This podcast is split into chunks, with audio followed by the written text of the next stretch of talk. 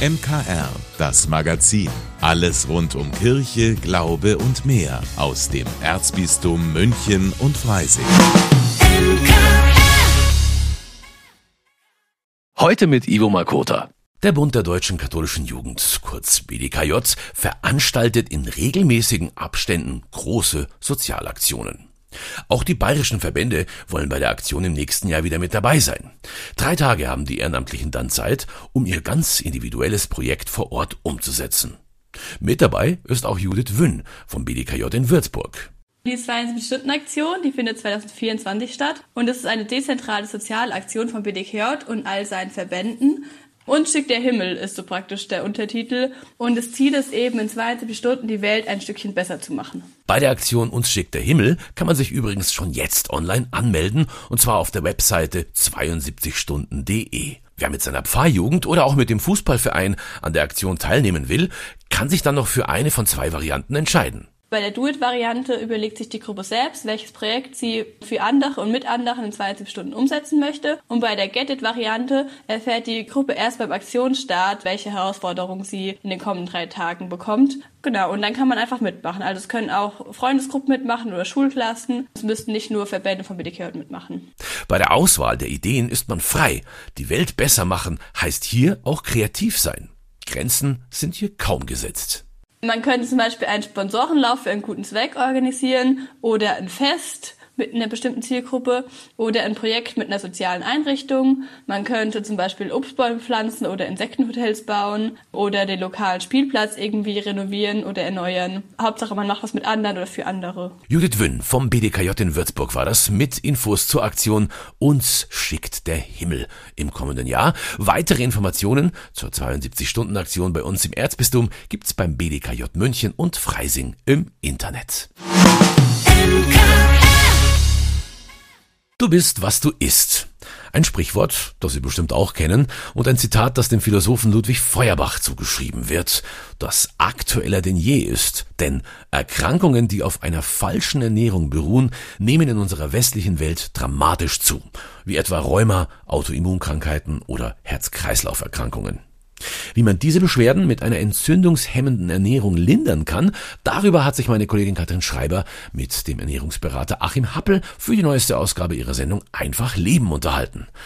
Katrin, entzündungshemmende Ernährung. Ist es jetzt schon wieder so ein neuer Hype? Gefühlt kommt ja alle paar Monate so ein Ernährungstrend um die Ecke. Also in dem Fall ist es tatsächlich nicht so. Im Gegenteil, es ist eigentlich eine Rückbesinnung auf eine ursprüngliche Ernährung. Achim Happel hat das so erklärt weil wir uns natürlich mehr und mehr mit nahrungsmittelähnlichen Substanzen ernähren, anstatt mit echten Nahrungsmitteln. Wir nehmen Tiefkühlpizza, wir nehmen Tütensuppen und all diese Geschichten. Und das hat mit einer natürlichen und frischen Ernährung natürlich nicht mehr so viel zu tun.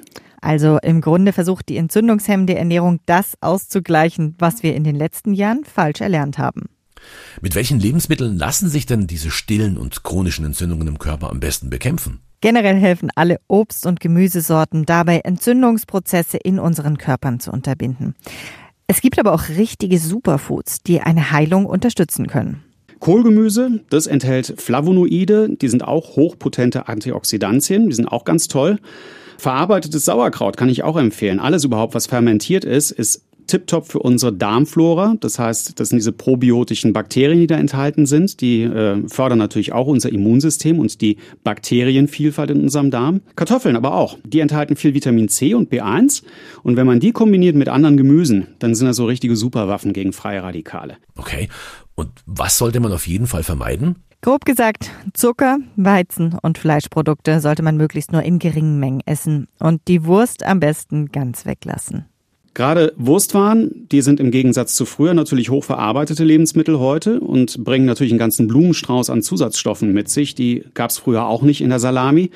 Heute sind da drin Emulgatoren, Verdickungsmittel, Farbstoffe, all diese wunderbaren Sachen, die unsere Darmflora nachweislich schädigen.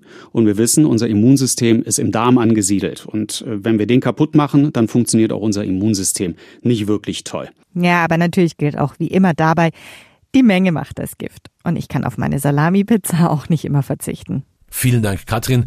Ja, die ganze Sendung einfach lieben. Hören Sie heute Abend ab 19 Uhr gleich nach dem Gottesdienst hier bei uns im MKR. Und danach gibt es sie natürlich auch jederzeit als Podcast auf allen gängigen Streaming-Plattformen. Das lange Pfingstwochenende steht vor der Tür. Ja, und viele wollen das hoffentlich schöne Wetter ausnutzen und endlich mal etwas draußen machen. Einen tollen Ausflugstipp für die ganze Familie hat jetzt meine Kollegin Lydia Jäger. Und zwar die Fürstenfelder Gartentage im Kloster Fürstenfeld. In der wunderschönen Klosteranlage, da grünt und blüht einfach alles.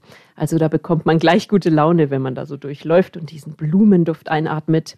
Insgesamt präsentieren dort 250 Aussteller Pflanzentrends, Möbel und Deko, um den eigenen Garten ja in so eine kleine Wohlfühloase zu verwandeln. Gärtnereien, Baumschulen und Staudenzüchter sind vor Ort. Die haben auch echte Raritäten und ganz besondere Pflanzen mit im Gepäck. Und außerdem gibt es ganz viel Selbstgemachtes. Vom sorgfältig gezimmerten Vogelhäuschen bis zur stilvoll getöpferten Lichtschale. Alles, was einen schönen Garten schmückt. Das klingt richtig toll. Die Fürstenfelder Gartentage gibt's ja schon länger. Die finden heuer zum 20. Mal bereits schon statt mhm. und stehen immer unter einem bestimmten Motto. Wie lautet das denn diesmal? Kostbares Nass, Wasser im Garten.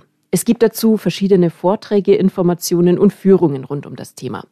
Zum Beispiel erfahren die Besucher, wie man im eigenen Garten Wasser sparen kann. Welche Möglichkeiten und technischen Hilfsmittel gibt es, dass man weniger gießen muss? Und in einem anderen Vortrag geht es um Naturpools und Naturteiche, die ganz ohne Chemie auskommen.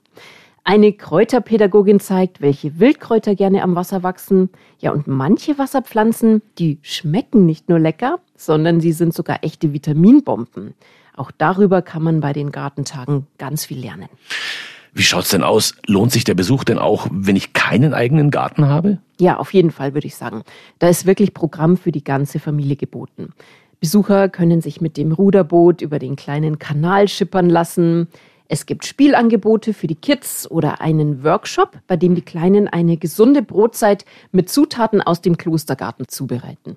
Es gibt Musik auf drei Bühnen, eine Gartenlounge mit Bambusbar, ja und mit so einer kühlen Schorle oder einem Spritz lässt sich der Frühling doch ganz nett begrüßen. Absolut. Und wir hoffen, dass das Wetter hält an Pfingsten. Das schaut bisher relativ gut aus. Und wenn nicht, es gibt ja kein schlechtes Wetter, immer nur schlechte Kleidung. Die Fürstenfelder Gartentage vom 26. bis 29. Mai. Der Eintritt kostet 11 Euro. Und wir wünschen an dieser Stelle viel Spaß und ein schönes, langes Pfingstwochenende. Vielen Dank, liebe Lydia. Gerne. Ja, heute wird's wieder spannend, denn pünktlich zum Start der Pfingstferien gibt's einen Krimi und ein packendes Kleinstadtdrama in einem. Meine Kollegin Gabi Hafner hat auch in dieser Woche wieder einen Roman gelesen und erzählt uns jetzt mehr in ein Buch. Der Lesetipp hier bei uns im MKR. Münchner Kirchenradio Literatur Mein Buch diese Woche ist das Krimi-Debüt einer australischen Autorin, in dem Kinder im Mittelpunkt stehen und auch als Erzähler auftauchen. Es geht um ein verschwundenes Mädchen, eine Tragödie, die eine ganze Kleinstadt schockiert und vieles an die Oberfläche befördert, worüber nie gesprochen wurde. Dinge, die wir brennen sahen, heißt der Krimi von Haley Scrivener, und mit dem Wir sind die Kinder der Stadt gemeint. Es gibt also einige Dinge, die ihnen auf der Seele brennen.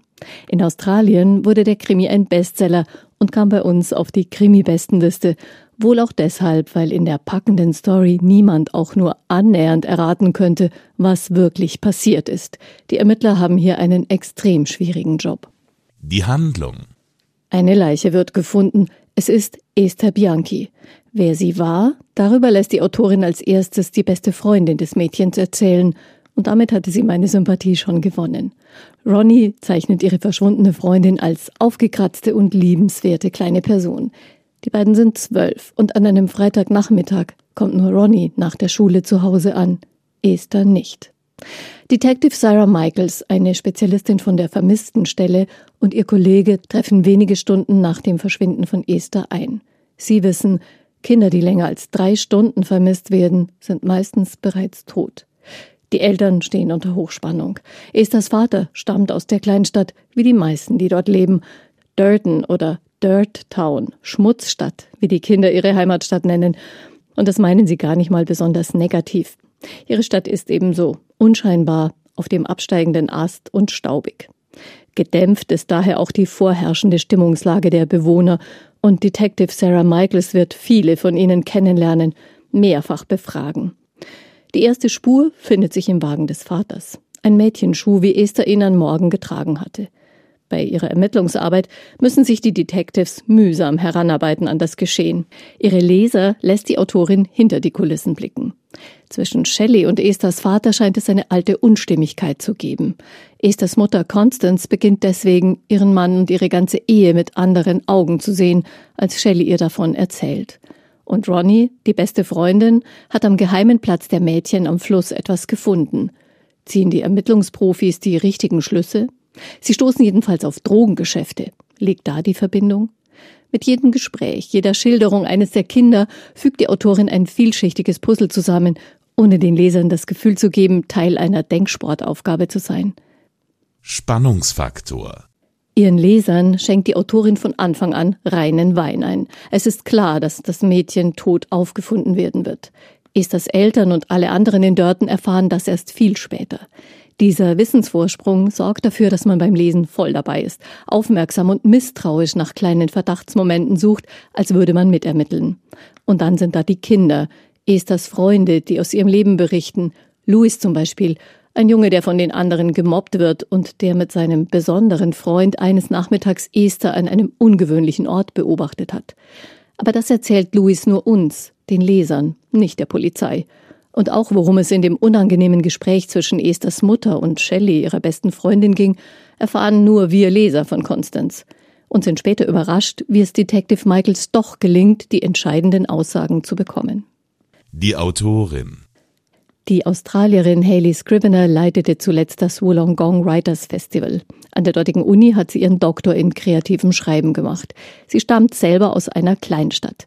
Dinge, die wir brennen sahen, ist ihr erster Roman. Eine frühere Fassung stand auf der Shortlist für diverse Preise.